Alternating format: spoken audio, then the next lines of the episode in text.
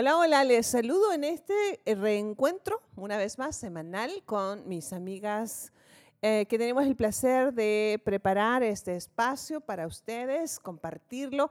Ya, por cierto, fuera de, grabación, eh, nos reímos, siempre que nos juntamos pasamos tiempos gratos. Y eh, a propósito de eso, entonces hoy día hablaremos acerca de un tema que nos compete de todas maneras a todos nosotros nos interesa, si no es en esta vida, amiga, ahorita le vamos a explicar el chiste local, en la otra será, y si no, buscaremos una siguiente vida.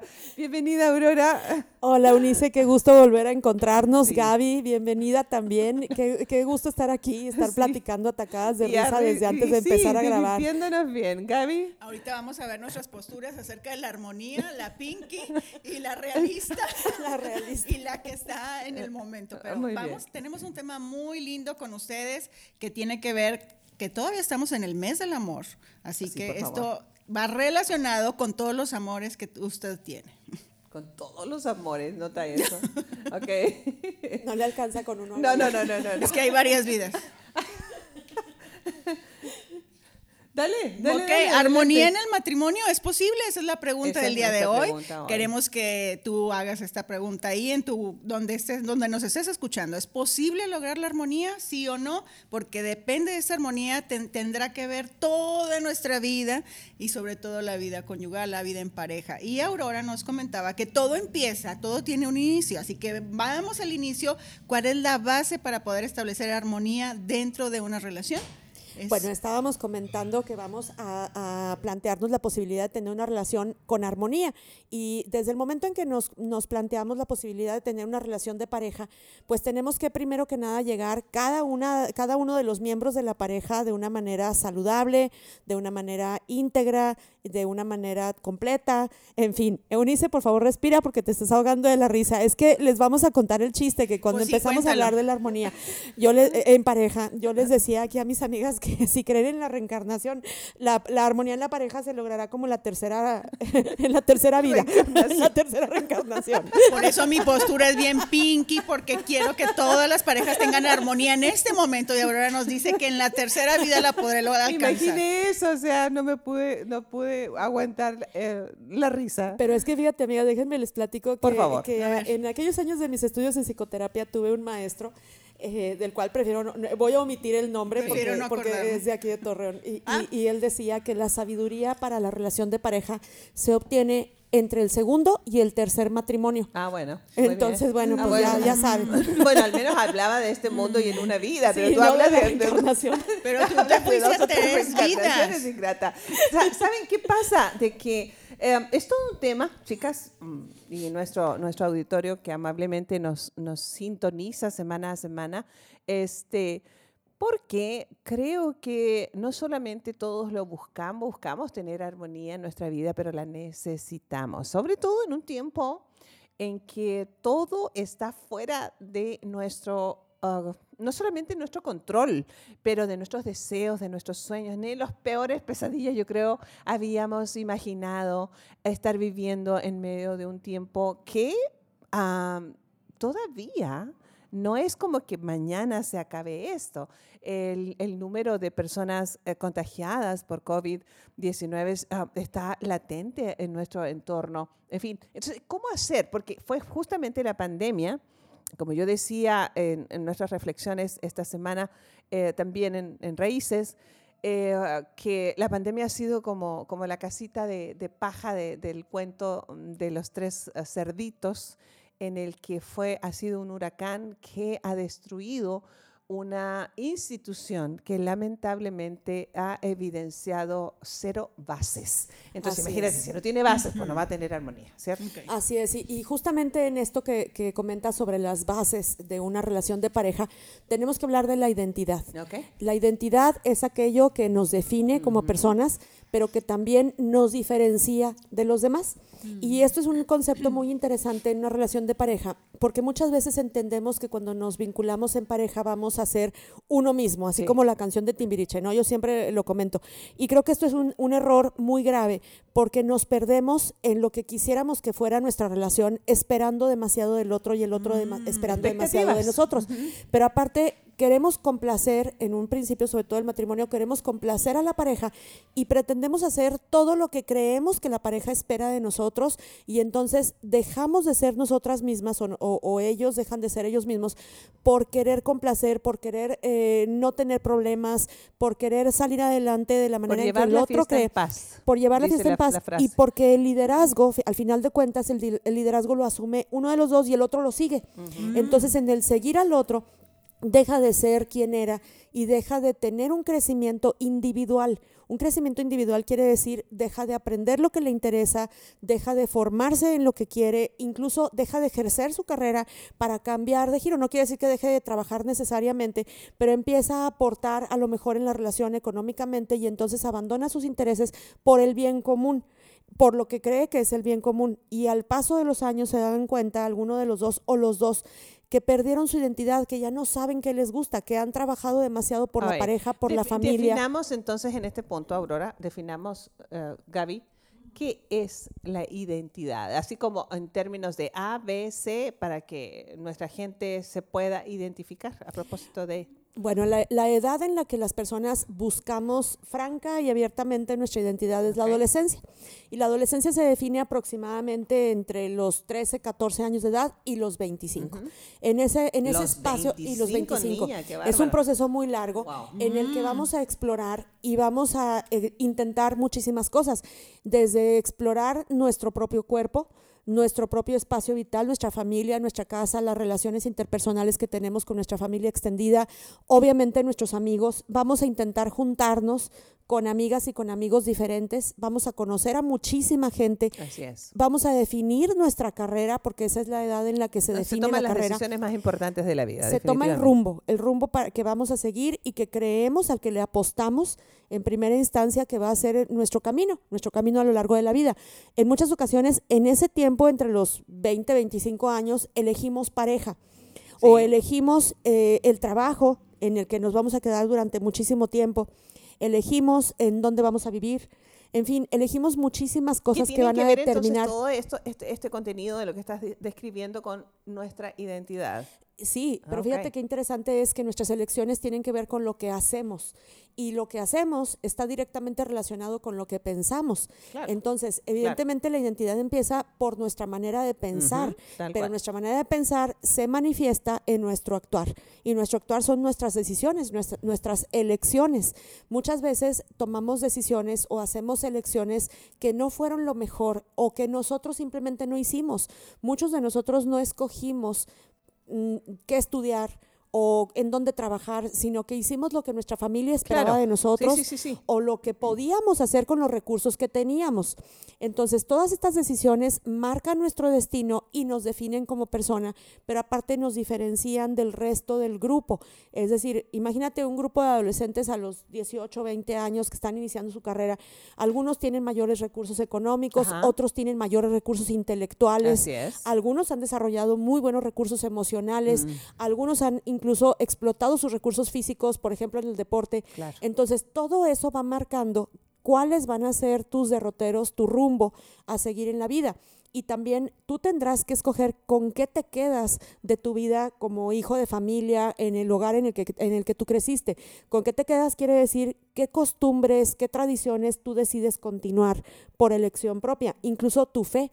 Si tú creciste en una, iglesia, en una iglesia de determinada denominación, tú vas a tomar la decisión de si quieres continuar o si quieres abandonar. Es una edad muy importante porque realmente se toman muchas decisiones que al paso del tiempo, ya más grandes, es decir, a lo mejor entre los 30 y los 40 años, cuando voltees a mirar hacia atrás, te vas a dar cuenta de si tomaste las decisiones correctas o si te equivocaste y va a ser un tiempo de corregir. entonces con identidad.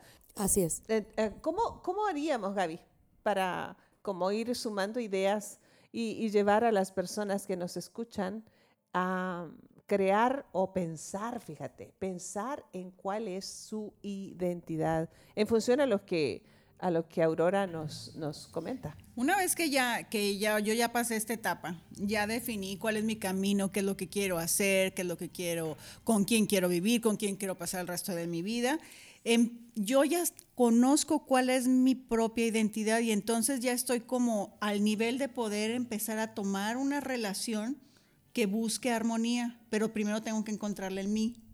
Claro, y también tienes que encontrar en ti cuáles aspectos son aquellos que tú necesitas para vincularte con otra persona.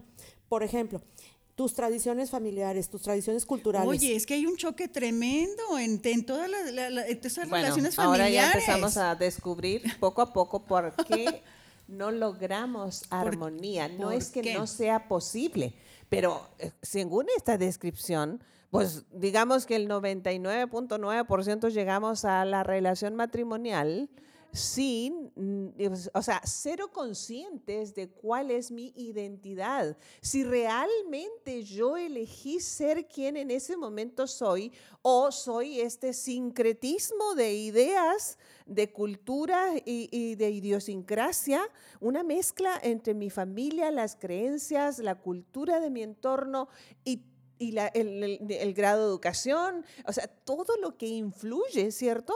Eh, en, lo que yo ah, soy en este momento. La pregunta es, ¿soy eso que eh, estoy tratando de mostrar en ese momento realmente?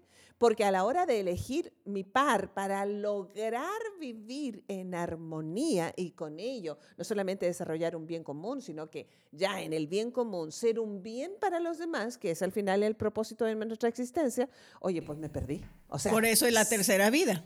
Por eso hasta la Estamos entendiendo. Pero, pero fíjate qué importante es dentro de la identidad la autoestima. Claro. Cuando tú estás seguro de quién eres, cuando tú ya has encontrado dentro de ti la fortaleza para poder decirle al mundo, esta soy la que soy, y cuando te sientes bien contigo mismo, esto se, se expresa, se manifiesta. Y muy probablemente vas a buscar a una persona que tenga esta misma seguridad en sí mismo y que esté contento con quién es.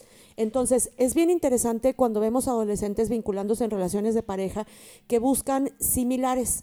Entonces, un adolescente inseguro, una, un adolescente tímido, va a buscar o se va a vincular con un adolescente similar. Otros, con tímidos, otros exactamente, inseguros. Y esto se traslada igual a la edad adulta. Entonces, es bien importante entender que la autoestima, la forma en la que yo me quiero, pero también el autoconcepto, que es lo que yo pienso de, mí, misma, eso se va a proyectar hacia las personas con las que yo me voy a relacionar. O sea, en, en, en resumidas cuentas, chicas, aquí en el principio nomás, nuestra elección de cónyuge revela absolutamente más de mí que del cónyuge mismo. Claro, y, mm, esto que dices es bien importante, Unice, porque luego vemos, en mi caso que, que, que, soy psicoterapeuta y veo parejas, muchas veces una de las dos personas en la pareja llega y te dice, y seguramente tú como consejera lo has vivido millones de veces, llegan y te platican todo lo malo de la pareja, todas las quejas del mundo del otro, te dicen, pero de verdad, cómo es su sufrimiento y la calidad de vida tan triste y deplorable que tiene la persona por vivir con la otra persona. Y entonces es una queja mundial porque pareciera como que quien te habla es una víctima terriblemente dolida y, doliente que, ha sido vulnerada en todos los sentidos posibles de la vida, ¿no? Y en realidad eso nos está hablando de, sí misma, claro. no tanto de que el otro sea terriblemente malo. ¿Qué llevó a esa persona a elegir a la otra? ¿Qué te llevó? Entonces ahora, los que tenemos hijos, yo que tengo hijas en esta etapa, todavía ni llegan a los 25, me voy a enfocar en decirles, primero que ellas entiendan quiénes son, qué quieren, que definan realmente lo que está dentro de ellas para que entonces estén en un nivel apto para poder elegir una pareja con la cual encontrar Pero fíjate, el rango de edades Ese hasta muy alto. la adolescencia a los 25 o sea, estás hablando de, una, de, un, de un periodo. Esperemos que no se alargue más. a los 35, o entonces. imagínate, Gaby. O sea, pues en buen plan. Estás hablando de que la situación relacional matrimonial en este instante es pésima, es deplorable. ¿Qué significa? ¿Que tenemos una generación sin identidad? Tenemos una generación que sigue en la búsqueda de su identidad llegando a los 40 años Imagínate. Imagínate nada más que, que, que muchísima gente llega a los 20, a los 25 años pues totalmente perdido, sin saber, sin saber ni, qué quiere en la vida, ni si lo que está viviendo es lo que le corresponde, pero sobre todo tenemos una generación muy insatisfecha. O sea, llegan a una edad madura, a una edad mayor, de 25, 30 años diciendo que todo lo que les ha pasado en la vida era no era para ellos y era culpa de alguien era más. culpa de alguien más. Entonces es bien mm. importante entender y esto es yo, yo creo que es parte de la formación incluso de los hijos que al llegar a la edad adulta y estamos hablando de la edad adulta en términos legales que es de 18, años, a partir de los 18 años el adolescente es, aun cuando sea adolescente es responsable de sus actos y a partir de ese momento ya no se vale pensar que lo que me está pasando o lo que estoy viviendo es culpa de mis papás. Porque en ese momento me toca empezar a hacerme responsable de mi vida. Pero no es de un día para el otro a partir de que cumpla 18 años y, de la fecha del cumpleaños en adelante. Esto es un proceso. Y dentro del proceso, como padres, nos corresponde hacer conciencia a nuestros hijos de este periodo de transición en el que ellos van a tener que hacerse responsable de su vida y que lo que les tocó vivir, porque pues nadie escoge la familia en la que nace, lo que les tocó vivir puede ser transformado en una riqueza enorme y en un tesoro maravilloso a partir del cual ellos puedan volar y puedan convertir esa familia en una plataforma de despegue en lugar de una condena eh, perpetua. Fíjate, fíjate, eh, eh, Aurora, qué interesante el, contenido de lo que estamos escuchando, como siempre, formativo, educativo, revolucionario en muchas cuestiones, porque porque batallamos muchísimo para centrar, concentrarnos en crecer nosotros antes de pretender. O sea, a propósito de armonía, y si tomamos el, concepto desde, la, desde una partitura musical, que luego logra finalmente una armonía en una orquesta, significa que tienes que aprender a tocar primero saber qué instrumento eres. Oh, y luego saber tocarte a ti mismo, es decir, conocer tu melodía, conocer tu estilo, conocer tu ritmo. Y entonces descubrir quién tiene una partitura parecida y que puedan congeniar literalmente. Entonces estamos frente a una generación que no tiene idea de eso. Entonces, todos los que tenemos hijos en formación, y yo aquí estoy, tenemos esta oportunidad. Porque entonces yo al voltear hacia hacia mi pasado me estoy dando cuenta que a lo mejor hubo cosas que no resolví. Y entonces ahorita en mi relación matrimonial se ven reflejados. Estamos en los 24 años, casi en los 25, y yo cuando vi este tema, pensaba en mi propia relación matrimonial. ¿Hemos alcanzado la armonía, mi esposo y yo? ¿Estamos en ese proceso y lo estamos disfrutando? Y la realidad es que ha sido en estos últimos años. No fue los primeros años, o sea, es, la, es, una realidad. Y yo lo, yo lo estaba analizando. ¿Qué influyó? Bueno, la madurez, por supuesto, el compromiso, el estar juntos, pero bueno, ya los que estamos en esta edad, vayamos a buscar la armonía matrimonial y nos vamos a ir muy puntuales con ustedes, porque tenemos una cosa enorme aquí, por eso dijimos que en la tercera vida usted va a alcanzar la, armonía en su matrimonio. ¿Es posible alcanzarla? Sí. Sí, absolutamente. Queremos que se lleve esperanza, en este, este ratito que usted lleve esperanza. Y sí es posible alcanzar armonía y vámonos, ¿cómo podemos aplicar la armonía en el matrimonio?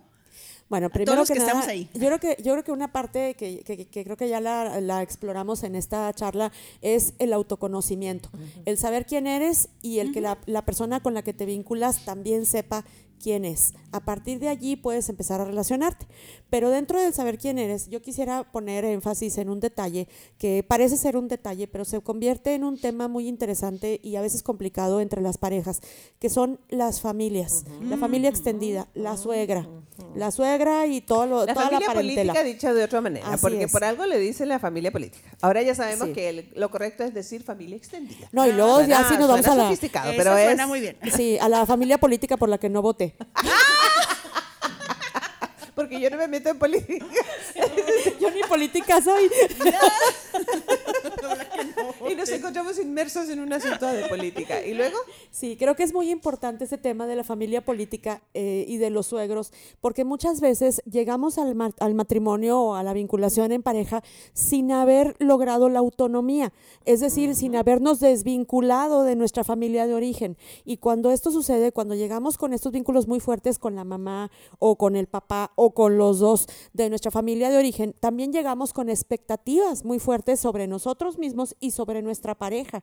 Entonces hay ocasiones en que el matrimonio se convierte en una pareja que actúa para satisfacer las expectativas de los papás de los dos. Y también vemos matrimonios que aún... es histórico. O sea, sí, así ha sido. Así ha sido siempre. Y, creo que el, parte del éxito de la pareja, parte de la armonía, como dices tú, Gaby, de, lograr esa armonía en la pareja, es tener en cuenta que nada más es la pareja. Muchas veces nos casamos con la pareja y con la familia de la pareja, ¿no? Entonces es muy importante entender que cuando uno se vincula en pareja, tienes que estar seguro de que puedes romper esos lazos y puedes dejar de ver a tu mamá o a tu papá por periodos prolongados. Claro. Puedes dejar de whatsappear con ellos. Pareja Exactamente. Puedes dejar de whatsappear con tu mamá por periodos prolongados y un periodo prolongado no es media hora, ¿eh? Ah. Es, se extiende a días y semanas. Puedes dejar de mandarle fotos del bebé a cada 35 segundos. Claro. Puedes, puedes evitar estar comunicándote con tu papá para preguntarle lo que está bien y lo que está mal. Puedes evitar tener relaciones de negocios con personas tomando tú tus decisiones sin tener que consultar a, tu papá o a tu mamá o a tu hermano. Puedes hacer negocios, puedes hacer conversaciones, puedes tener temas de discusión con familias o con personas que no tengan nada que ver con tus antecedentes. la, cosa, la cosa aquí es que estamos hablando de un ideal. O sea, eso sería lo ideal para alcanzar. Parte fundamental de la armonía es llegar a ese punto. Entonces, una vez más, chicas, volvemos a la caja, volvemos al principio. ¿Qué falta de, ah, a ver, de instrucción hemos tenido, por llamarlo de una manera amable, eh, los padres ah, a la hora de formar hijos? Yo siempre he dicho como, como instructora de mamás jóvenes eh, que tenemos una tarea pendiente con nuestros hijos y es enseñarles a vivir independientes de nosotros. Es decir, que el único vínculo que nos una sea el amor ese placer por vernos, pero no la necesidad de vernos para que me solucionen mi vida de adulto. Es curioso porque en la adolescencia no queremos nada con los padres, ¿cierto? O sea, son fuchila porque son primero mis amigos. Hasta que llego al matrimonio y entonces ya me, se me vuelven indispensables para que me solucionen la vida. Entonces, mm. ¿cómo lo logramos? ¿Qué hacer cuando te estás dando cuenta que el vínculo mayor está todavía con los padres en lugar de que esté con el esposo? Porque estás formando una familia. O sea, ¿cómo ahora sí rompe el cordón umbilical? Me estaba acordando de una foto que me llevó y la estaba buscando para enseñársela. Es como de 1920, no sé, me llegó. Y está el matrimonio y el, el esposo está tomando de la mano, pero la mamá. A su propia mamá. A su propia mamá, no a la esposa. Gaby, tú acabas de ver esa, foto de 1920. Yo vi una foto de la semana pasada. De, de, de, la novia, o sea, vestidos de novios, toda la familia, ya sabes, el par de novios con los papás de ella y los papás de él. Ella está tomada de la mano de su, de su propia mamá. Y mm. por supuesto está junto al novio, pero no se ve la mano del novio y de la novia juntos, sino la, ella agarrada de la mano de su mamá. O sea, los siglos. O sea, 1920, 2021 es exactamente lo mismo. no cambian la realidad. Ahora, ¿cómo romper eso?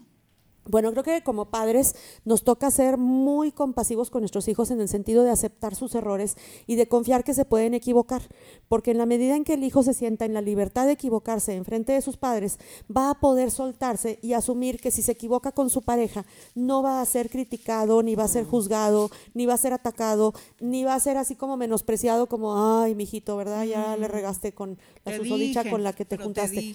Entonces, es bien importante que los hijos entiendan que pueden cometer errores y que los van a cometer además, porque en una relación de pareja se explora y se experimenta. eso la escuela, la primera escuela es el hogar. Es el hogar.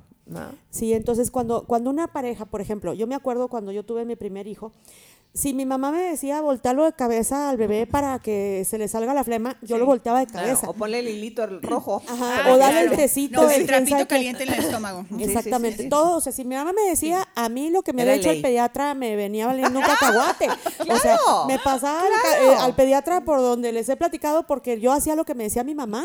O sea, realmente para mí era muy importante porque pues si mi mamá me había podido sacar adelante a mí y a mi hermano, pues que no pudiera con mi bebé, ¿verdad? Entonces, ese tipo de experimentos en donde ponemos en juego incluso lo que tenemos que hacer con los hijos, tienen que ser decisiones que tomemos nosotros conscientemente de la mano de la pareja y de la mano a lo mejor pues del pediatra, de la amiga, de quien creamos, pero bajo nuestra propia responsabilidad y no bajo la responsabilidad de la mamá. ¿Cuántas veces no vemos que nace el bebé y quien lo baña es la abuelita. Y, y, la abuelita lo baña hasta los cuatro años, ¿no? la criatura. Para que no se le quite la grasita ah. original de la piel. Sí, pero mira, no solamente se da en función de la chica dependiendo de la mamá, sino de estos chicos, estos varones, que cuando se casan, después del trabajo pasan primero a la casa materna, paterna, a, pues no sé, a lo más a pasar y luego llegan a su propia casa. Entonces, no les cae el 20 de que ellos ya están teniendo su propia tribu, o sea, su propio clan ya está formándose aquí por decisión propia, al menos de este lado del mundo. Entonces, no es solamente propio de un género, esto es cultural y eh, revela mucho de la falta de instrucción de nosotros como padres. Entonces, es muy importante, no es solamente esta frase de deje cometer sus errores, no, eh, nos referimos, supongo, que a los errores ah, involuntarios que vamos a cometer todos. No, nos estamos refiriendo a los errores ah, resultado de la rebeldía, son cosas diferentes. Pero aún ahí nosotros vamos a recibir y otorgar la posibilidad sin juicio de que se puede reivindicar, que se puede corregir una situación sin, sin quitar el dedo de la partitura, sin quitar, quitar la melodía que estamos intentando tocar. Comunicación en la pareja. Así es. Y una parte interesante de la suegra, y esto va dirigido a las suegras que me están escuchando. Todas las que son suegras. Es que cuando lleguen sus hijos, cuando lleguen sus hijos a la casa, así como acaba de decir Unice, de que sale de trabajar el hijo o la hija y llegan a la casa, señora, por favor, ni siquiera le abre la puerta. Mándelo a su casa, a que su esposa le haga de comer, a que busque a ver qué van a hacer, que resuelvan su vida. Y que dejen de tener este nido abierto para que los hijos sigan, sigan teniendo una base a donde regresar, porque la base la escogieron ellos y tendrán que ir a su propia a su propia casa, a su propia familia, ¿no? A encontrar o a formar ese calor de hogar en el hogar que ellos decidieron formar. Y esto es bien interesante porque luego encontramos eh, personas que nos dicen, es que no puedo dejar de ir a ver a mi mamá porque como la veo todos los días y está súper acostumbrada y va a sentir horrible si yo dejo de ir. Y estamos hablando con personas de 40 años. Sí, Entonces, es bien importante que el hijo no puede dejar de ver a la mamá porque la mamá lo sigue recibiendo. es. esto es en dos direcciones. sentir la necesidad de verle. Así es. Y también como mamás podemos enseñar a nuestros hijos a ser prudentes. Por favor, a los hijos que llegan y le dicen a la esposa, ay, es que nadie cocina como mi mamá. O es que la, sopa de arroz que hace mi mamá es la mejor. Y, y mírate, le voy a decir a mi mamá que te pase la receta. Pues más, voy por el arroz ya cocinado que hizo mi mamá hoy y lo voy a traer para compartir. Sí, sí estamos de acuerdo. Pero sí estamos de acuerdo en que son, son frases que, que, detonan una bomba. Claro, y, que, y que eh, son una lápida contra la armonía. Así es. Entonces, es bien importante entender que a veces ni siquiera están las acciones que, que, hacemos, valga la redundancia, sino en las frases que decimos para romper la armonía. Mm, Todo iba tan bien y entonces él comentó tal cosa. Sí, él dice, ay, es que mi mamá lo hace más rico, o es que a mi mamá le queda, o es que cuando yo vivía con mi mamá, Ah. o es que mi mamá me tendía la cama de otra forma, mm. etcétera, etcétera, etcétera. con su mamá. O mi papá hacía también regrese. Esto. Eres un inútil tú porque mi papá sí este, lo sabe hacer bien. Lo que sea. O sea, viene en menoscabo de la, de la identidad de mi cónyuge. Entonces, obviamente, a propósito de armonía, este, y, comunicación, Gaby, es que tenemos que aprender a comunicar esto de si tenemos, con nosotros mismos en primer lugar, reconocer qué tan vinculados negativamente estamos a nuestros padres cuando nos creemos adultos. Esto es muy curioso, tenemos este doble discurso, la gente en crecimiento, porque queremos ser independientes a los 18, ¿cierto? O sea, ya soy adulto, pero todavía me pagan el colegio, todavía me compran la ropa y todavía dependo de ellos y no quiero nada con ellos. Pero cuando se supone que debo ya de verdad separarme geográfica y emocionalmente, ahí estoy dando lata. Y entonces es muy importante comunicar esto, cuál es la relación que cada uno de ellos, los, futuros cónyuges, están teniendo con sus papás, conocer la familia, ¿cómo dijiste? Extendida. La familia extendida. Por favor. A todos los solteros que nos están escuchando, pongan atención y empiecen. en primer lugar. Aquí este, tenemos a un soltero, que escuche bien, que empiece a separar emocionalmente a sus padres para que entonces tenga la oportunidad de formar un buen vínculo con su esposa y una armonía en el matrimonio, ¿cierto? Muy bien, vamos bien, hay esperanza. Busquemos el bien común para lograr armonía. es un bien común. ¿Cómo lo podemos lograr en pareja para tener esa armonía y poder estar en paz y que se disfrute esta relación? Yo creo que todo lo que, lo que podemos conseguir en la vida lo podemos planear. Y para eso la etapa del noviazgo es muy importante porque podemos hablar de nuestros sueños, de lo que queremos para la vida, de cómo nos visualizamos en un futuro. Y obviamente quisiéramos que la otra persona también se visualice como nos queremos ver nosotros, ¿no? ¿Qué quieres conseguir? ¿A dónde quieres ir? ¿Cómo quieres formar a tus hijos? ¿Cómo quieres que sea tu vida en pareja? ¿A dónde quieres llegar como pareja, como familia, como ser humano? ¿Qué tanto te interesa aprender? ¿Qué tanto te interesa formarte, es decir, tener objetivos en común, porque muchas veces resulta que la pareja se vincula y el objetivo en común es la formación de los hijos y nada más.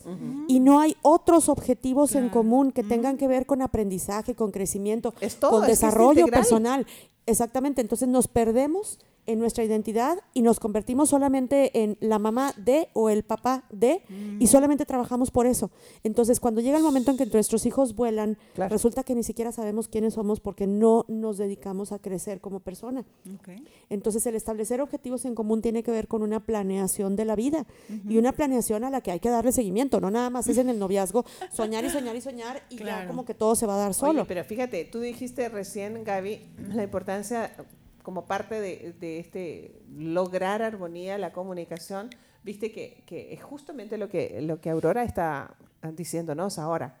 Es decir, el, punto, chicas, es que el noviazgo, el concepto de noviazgo en nuestros tiempos es una cuestión meramente sensual, ¿Sí? no intelectual, no inteligente, sino meramente hormonal.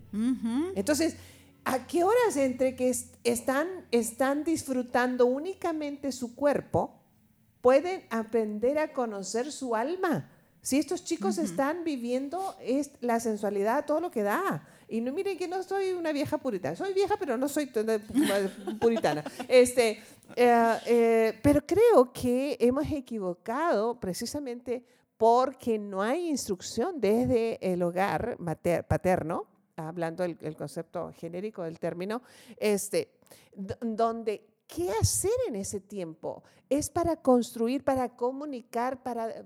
yo yo lo, lo, lo, voy a comentar este, entre mañana y pasado, justamente en los podcasts, de la importancia de conocer el corazón de mi cónyuge, porque si vamos a, a, mantener nuestra individualidad como un regalo que Dios nos dio, tenemos que juntarnos con una persona a la que yo le pueda comunicar mis sueños y viceversa, pero no para truncarlos, sino para soportarlos, y me refiero a como una columna, el concepto de, sostener como una columna, y levantar su vida de tal manera que gracias al cónyuge, yo logre alcanzar los sueños personales, lo cual resultará en un bien común. Claro, y es, es maravilloso lo que dice Eunice, porque cuando vemos parejas que han alcanzado la armonía, nos podemos dar cuenta que cada uno de los dos tiene su propia identidad, tiene sus propias amistades, aparte de tener amistades en común, pero tienen sus propias amistades, tienen su propio trabajo, tienen un propio discurso, puedes hablar con ellos y tienen ideas propias, no, no esperan a que el cónyuge supla esos espacios vacíos de plática que se queda uno pensando así como, son horneadas las galletas, porque, porque no contesta el otro, ¿no? Sino que cada uno de los dos es suficientemente inteligente y además cada uno está orgulloso de ser quien es. Exacto. He ahí. Es decir, el bien común no es levantar una empresa juntos. Eso podría ser parte de, pero tengo más bien la convicción de que se trata de encontrarme y encontrarlo y en eso encontrarnos para sostenernos. Es que esto es lo maravilloso de la idea de Dios del matrimonio, porque esto es, una idea divina. El, el, problema es que nosotros lo hemos humanizado tanto que nos perdimos en el camino. Pero se trataba de una empresa en la que los dos cumplieran el rol de su identidad, así claramente sin pelearse, sin, sin competencia, sino de soporte em, eh, ya, ya, reitero esto de levantar la vida de otro, que es otra manera de decir honrar. Yo honro la vida del otro, ah, porque reconozco su valía en su identidad.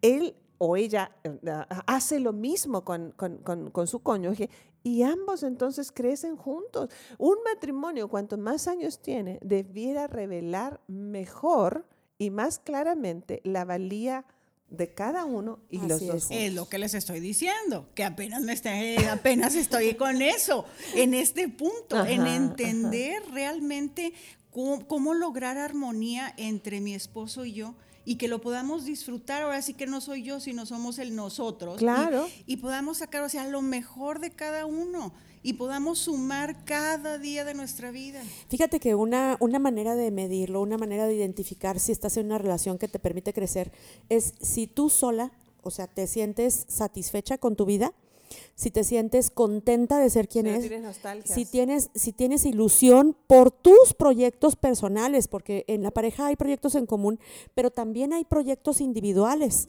proyectos en los que yo puedo tener todo el desahogo de mi creatividad, de mi individualidad, de las cosas que a mí se me ocurren, me puedo reír a carcajadas sin miedo a que si me escucha mi marido va a decir que qué me pasa, puedo ser quien soy en una reunión cuando estoy con él, puedo intervenir y puedo opinar y puedo decir mi manera de pensar, y no solamente para expresar quién soy, sino incluso para complementar lo que él pueda opinar.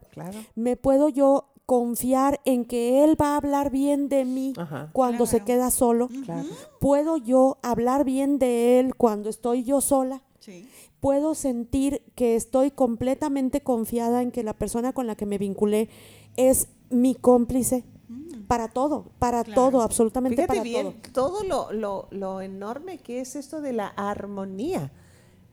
Como, una, como, en, como en lo musical, reitero, es una suma no solamente de, de diferentes y diversos eh, sonidos e instrumentos, tocando una misma partitura, es decir, por el bien común, pero sin perder el sonido de, si soy, eh, no sé, tambor, o si soy eh, un, un, cello, o si soy un violín, o si soy una trompeta. E, en, la, en la orquesta ningún instrumento pierde su identidad, sino que el sonido, fíjate, enriquece la partitura sin menoscabar el, un instrumento al otro. Entonces, si tomamos esa alegoría a propósito de armonía en el matrimonio, es posible, pero tenemos que tener claro qué, instrumento soy para empezar. no, y aparte, fíjate, ahorita que hablas de instrumentos musicales y, de, sinfonías y demás, en, una sinfonía, en cualquier pieza musical podemos escuchar diferentes instrumentos en donde también hay momentos de ah, silencio. Silencios. Ah, de silencio y de dejar que el otro instrumento brille y suene.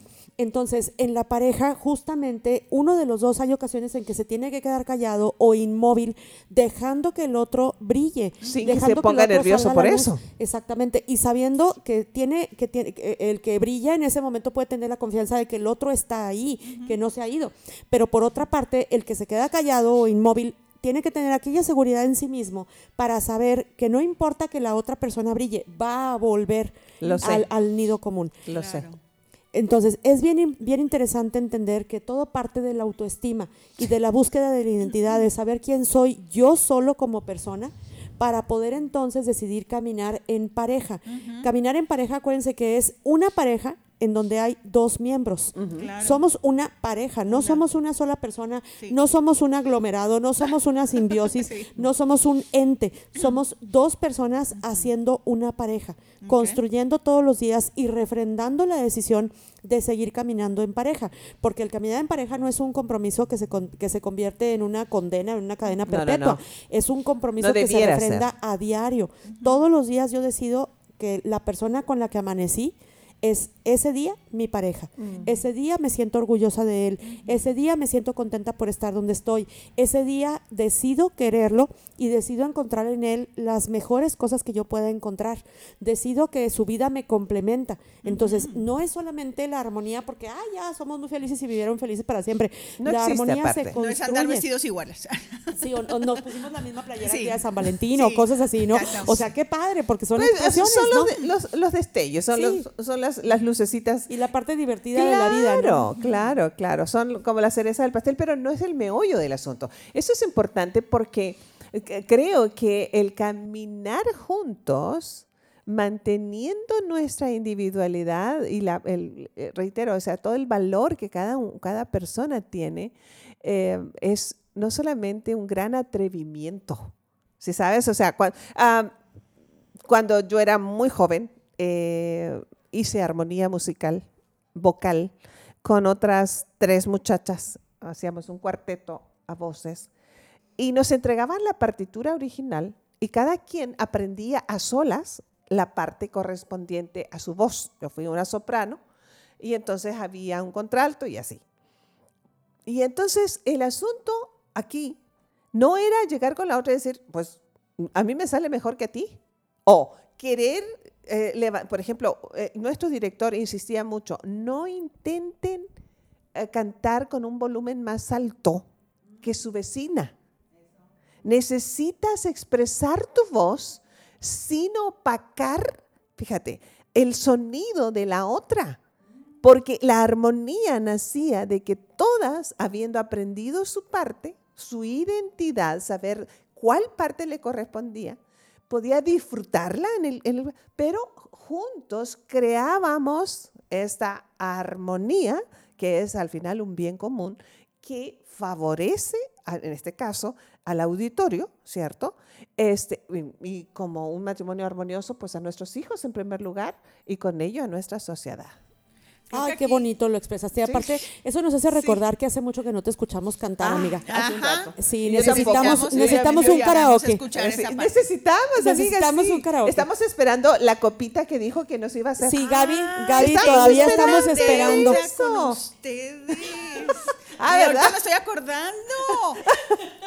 Ok, estamos en febrero, todavía. Todavía, todavía, todavía. Ahí viene el Día de la Mujer. Ándale, por ejemplo. Será en febrero, en mujer celebraremos otra cosa. A ver, yo tengo aquí una pregunta. La rutina, la rutina pues mm. nos puede carcomer una relación porque estamos haciendo lo mismo, lo mismo, lo mismo. ¿Cómo puedo utilizar la rutina a mi favor para que la armonía perdure en mi matrimonio? Porque estamos todas de acuerdo que la rutina después es, ay, lo mismo, ay, lo mismo, otra vez, yo te cosa, la voy a utilizar a mi favor para que la armonía perdure en mi matrimonio. ¿Qué va a hacer? Bueno, primero que nada, la rutina se creó para algo. La rutina es como un espacio seguro que te dice qué es lo que sigue, qué es lo que primero que nada qué es lo que tienes que hacer y luego qué es lo que sigue y qué es lo que lo que tienen ambas personas que hacer porque están marcados los deberes y las obligaciones de cada uno de los miembros de la familia. Entonces, establecer una rutina como punto de partida es muy bueno, porque también a los hijos les da mucha seguridad. En la infancia los niños necesitan una rutina y se van a se van a educar muchísimo mejor si están educados en función a una rutina que les dé espacios de seguridad, de tranquilidad, de descanso de juego, de estudio, en fin, de todo lo que tiene que tener un niño para poder crecer saludable. Entonces, esa rutina tendrá que ser, por ejemplo, rota para la diversión, para, para lo que te el entretenimiento. Cuando la, rutina llega a ser un un lastre. Un lastre. Sí, o sea, pero no tendría que... serlo, porque eh, de origen es positivo. ¿Cierto? Entonces, ¿cómo romperla? Bueno, primero que nada, también habría que establecer cómo y cuándo se puede romper la rutina. Porque, por ejemplo, si es momento de estudio, pues no se podría romper la rutina. si es momento de trabajo, tampoco pues se podría o se debería de romper la rutina. Se planea. Se planea. Y entonces hay momentos en donde la rutina se puede romper de cierta manera o con ciertas sorpresas. Porque aquí la parte interesante de romper la rutina es la sorpresa. Mm. Es el disfrute que te puede dar una sorpresa.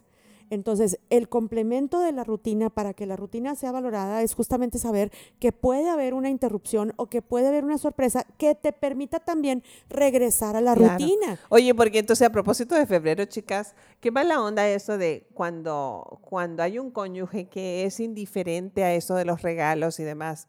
Es, y le dicen, bueno, cómprate lo que quieras. Y uno va y se lo compra, en el mejor de los casos. No es mi caso, pero podría pasar. Entonces, pero ¿estás de acuerdo que la belleza allí, sea hombre o mujer, ¿ah? porque también habemos de toda la viña del Señor, este, que, se, pierde esto que tú estás diciendo, Aurora, este placer por la sorpresa. Estamos haciendo todos los días lo mismo porque eso es positivo para nuestro, nuestro cuadro de seguridad, pero romperla tendría que ser con algo muy agradable este, y eh, obviamente como e, es el indicativo de sorpresa inesperado. Pero qué mala onda que te digan, no, pues ahí está, y ve, y, y, ah, nomás le falta decir, pues eh, se para y ve a comer sola, o sea, si quieres, o solo, ¿sabes? O sea, sí. Ay, qué triste. No. Sí, por eso, o sea, es, es más común de lo que podemos reconocer en, en este micrófono. Eso es lo que pasa. Por eso las, las personas, si ya no pueden estar conviviendo más tiempo con sus padres, rompieron el mejor de los casos ese vínculo del que hablábamos en un principio, se vinculan más con los amigos que con el cónyuge. Sí, muchas veces sucede que, el vínculo con los amigos es de mucha complicidad, de mucha comprensión, de mucho entendimiento, porque con la pareja no hay esa posibilidad. O porque la pareja tiene objetivos muy diferentes o gustos muy diferentes de los que tiene una de las dos personas. Entonces, sí, como bien dices tú, esto de, ay, tú decides lo que tú quieras, pues es para no tener problemas muchas de las veces o para sentir que cumpliste con lo que tenías que hacer el día que lo tenías que hacer. Pero aquí la parte interesante es que en una pareja, para lograr la armonía, hay que dedicar dedicarle tiempo a la pareja, porque al final de cuentas somos individuos, tenemos identidad, estamos conservando cada quien su, autoestima, su autonomía, todo lo que ya mencionamos, pero la pareja como tal requiere tiempo, dinero y esfuerzo. Y eso quiere dedicarle atención. Entonces la pareja me va a quitar tiempo, me va a quitar dinero y me va a quitar esfuerzo. ¿Quieres eso? Pues entrale. ¿Verdad? Sí, si estás dispuesta a sacrificar tiempo de tu tiempo. Así es. Así es. Porque justamente yo mañana en los podcasts voy a hablar acerca de esto de agende a su cónyuge. Como parte de un hacer, o, sea, o recuperar en este caso la salud del matrimonio que está enfermito, o de iniciar un proyecto de matrimonio que diga, como, como nos estás mencionando ahora, Aurora, esta, este hacer intencional para romper una rutina que si no se rompe, sí va a llegar a ser un lastre. En este momento creo que todos podemos hacer un cambio en, la situación en la que estamos. Y ya me estoy lamentando hasta este momento todo lo que he escuchado. Ay, no, no tengo armonía, no tengo armonía, no tengo armonía. Entonces, y me faltan varias vidas para lograrlo.